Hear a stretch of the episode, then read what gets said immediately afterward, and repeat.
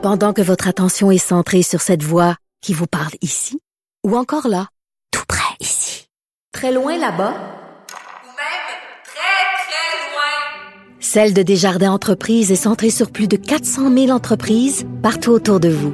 Depuis plus de 120 ans, nos équipes dédiées accompagnent les entrepreneurs d'ici à chaque étape pour qu'ils puissent rester centrés sur ce qui compte, la croissance de leur entreprise. Mario Dumont et Vincent Dessureau. Inséparables comme les aiguilles d'une montre. Cube Radio. Mais on va en parler tout de suite de ce projet de loi qui est déposé ce matin, qui est un peu un projet de loi qui vient permettre au gouvernement de, de, de, de lever l'urgence sanitaire tout en maintenant certaines mesures qui, sur les deux années, là, euh, s'étaient installées et étaient devenues nécessaires. Le ministre de la Santé, Christian Dubé, est avec nous. Bonjour, M. Dubé. Bonjour, M. Dumont. Euh, bon, euh, là, c'est pas facile pour le commun des mortels de se faire une idée parce que vous, vous nous dites, euh, on enlève l'urgence sanitaire, ce qui reste, c'est très minimal. Et toutes les oppositions sont unanimes à dire, ben, il s'est trouvé une façon de garder sa, de garder sa dictature en place du gouvernement qui gouverne par décret. Où Ben, est la vérité? ben, la vérité, je vais essayer de vous la dire, là, est très claire pour moi. Les mesures sanitaires, les mesures sanitaires, cette loi-là, pour moi, c'est terminé pour la population. Parce que ce qui est important pour la population, c'est des mesures qui restreignaient les gens dans leur quotidien. Ce qui reste comme mesure en ce moment, c'est le masque. Pour la population, qu'est-ce qui reste comme mesure? C'est le masque. Et là-dessus, le docteur Boileau, il a été très clair. Il a dit qu'au plus tard, d'ici la mai, avril, on aurait pris des décisions, peut-être même enlever le masque plus rapidement. Fait que quand une fois- essaie- non, non, mais juste pour terminer, Oui. c'est important, vous me parlez de perception, là. C'est important de dire que pour la population, les mesures sanitaires, c'est fini. Puis une fois qu'elles sont enlevées, s'il y a une autre vague, est-ce que vous vous gardez dans le projet de loi le pouvoir de les remettre? Mettons, mettons le masque est Pas enlevé à la mi-avril. Vous pouvez pas remettre l'obligation. Donc, vous de- pour le faire, il faudrait que vous revotiez au Conseil des ministres un décret d'urgence s'il y avait une, cata- une, une vague catastrophique. Là. Exactement, parce que on ne peut pas dire on est à moitié enceinte, là. Ou bien il y a des mesures d'urgence, ou bien il n'y en a pas. Et là, on dit, on les enlève des mesures d'urgence. La seule chose où l'opposition, à mon avis, joue son rôle d'opposition, puis des fois complique un peu les choses, c'est que nous, on dit, des mesures populationnelles, je viens d'être très clair, il reste les masques. C'est ça la mesure qui reste, puis d'ici un mois, elle va être enlevée. On peut pas les remettre. On peut pas les remettre.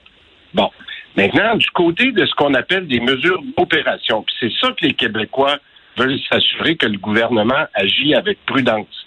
Moi, là, je suis pas mal convaincu. On va-tu avoir une petite, une moyenne ou une grosse vague, mais on va avoir quelque chose au mois d'août ou au mois, au mois de septembre. On regarde ce qui se passe en Europe. On veut être sûr qu'on a des vaccinateurs, qu'on a des gens qui peuvent venir faire du dépistage. On veut être sûr qu'on a nos, nos équipements de protection qui sont en place, qu'on ait des gens qui, euh, qui fassent euh, je contribue. Tous ces éléments-là que j'appelle des mesures opérationnelles, je pense qu'il est tout à fait correct de dire que j'ai besoin de ces mesures-là pour passer à travers la prochaine vague. Mais ça n'a rien à voir avec la population. Ça, c'est des mesures qui sont normales. Puis pourquoi j'ai besoin de faire cette transition-là dans un petit projet de loi qui a huit articles? C'est parce que je dis, par exemple, des vaccinateurs qui sont un, vétérinaire ou un hygiéniste, en ce moment, de par la loi normale, je n'ai pas le droit de les engager pour faire de la vaccination. Il a fallu que je fasse ça par décret.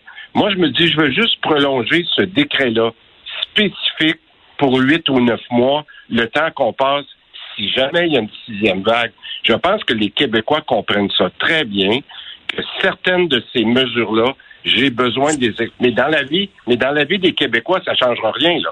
Ils n'auront pas à ben- mettre de masque, ils n'auront pas à mettre de passeport, Je comprends. etc. Je comprends. Le- ce que vous venez de décrire est, est très clair. Le cas des vaccinateurs est un cas intéressant où tout le monde va être d'accord avec vous. Maintenant, l'opposition nous dirait probablement, est-ce que le ministre se garde aussi le pouvoir de donner des contrats sans appel d'offres? Parce que ça, il y en a eu beaucoup dans la dernière année. Ça inquiète certaines personnes. D'abord, présentement, mettons, est-ce qu'il s'en donne encore des contrats sans appel d'offres? Non. Plus du Oui, tout. très clair. Euh, Maintenant, on respecte les mêmes règles de la la LCOP, que vous connaissez bien, là, la loi sur les contrats d'appel public. Alors, on respecte toutes les règles. La seule chose qu'on a dit, puis c'est ça qui a l'air de mêler un peu, on va démêler des choses, il y a des contrats qu'on a déjà signés. Puis là, je pense, entre autres, à des ententes avec des entrepôts, des compagnies de transport, parce qu'on s'est fait demander de plus jamais se faire prendre de cours avec des, des masques. J'ai à peu près, pour, je vais vous dire ça là, pour que les gens le comprennent, à peu près 3000 camions d'équipements qui sont un peu partout dans des entrepôts avec des, des différents contrats, mais des contrats qu'on a signés à long terme. On n'ira pas renier ces contrats-là, surtout s'il est possible qu'à un moment donné, au mois de septembre, j'ai besoin de sortir euh, des masques et des choses comme ça. Je pense que les gens comprennent ça. Donc, oui, on a signé des contrats de gré à gré pendant la pandémie, mais ça, c'est terminé. Mais est-ce que la loi que vous déposez aujourd'hui vous permettrait d'en signer d'autres, de nouveaux? Non, non, je ne peux plus signer de nouveaux contrats. Je peux extensionner certains contrats, mais je ne peux plus signer de nouveaux contrats. Et je dois respecter le- ce qu'on appelle la LCOP, là, la, la loi sur les contrats de public. Il y aura, euh, bon, l'opposition, évidemment, a fait une réaction vive la première journée. Euh, après ça, il y aura une, une étude article par article du projet de loi. Vous serez ouvert aux suggestions de l'opposition? Ben, toujours. Écoutez, je veux dire, si moi, moi, ce que je pense qu'il faut démêler aujourd'hui, puis je suis content que vous ayez cet appel-là, je pense que les gens, là, ils peuvent être mêlés en disant, mais pourquoi le gouvernement veut garder les mesures sanitaires? On veut pas les garder, les mesures sanitaires. Ce qu'on veut, c'est qu'on a, nous, on a hâte d'y mettre fin. L'opposition, j'espère qu'elle va faire la même chose. Ce qu'il faut qu'ils comprennent, c'est qu'on veut être prudent. Il y a certains éléments, vous l'avez bien dit, les vaccinateurs, tant qu'on n'aura pas avec les ce qu'on appelle les corporations professionnelles convenu que maintenant on doit avoir ces gens-là qui auraient le droit de vacciner en tout temps, ben ça, ça va prendre quelques mois pour trouver ces arrangements-là. Puis en attendant, on extensionne les décrets qu'on avait faits, mais ça se limite à un nombre très restreint de- de- d'éléments. Monsieur le ministre, merci.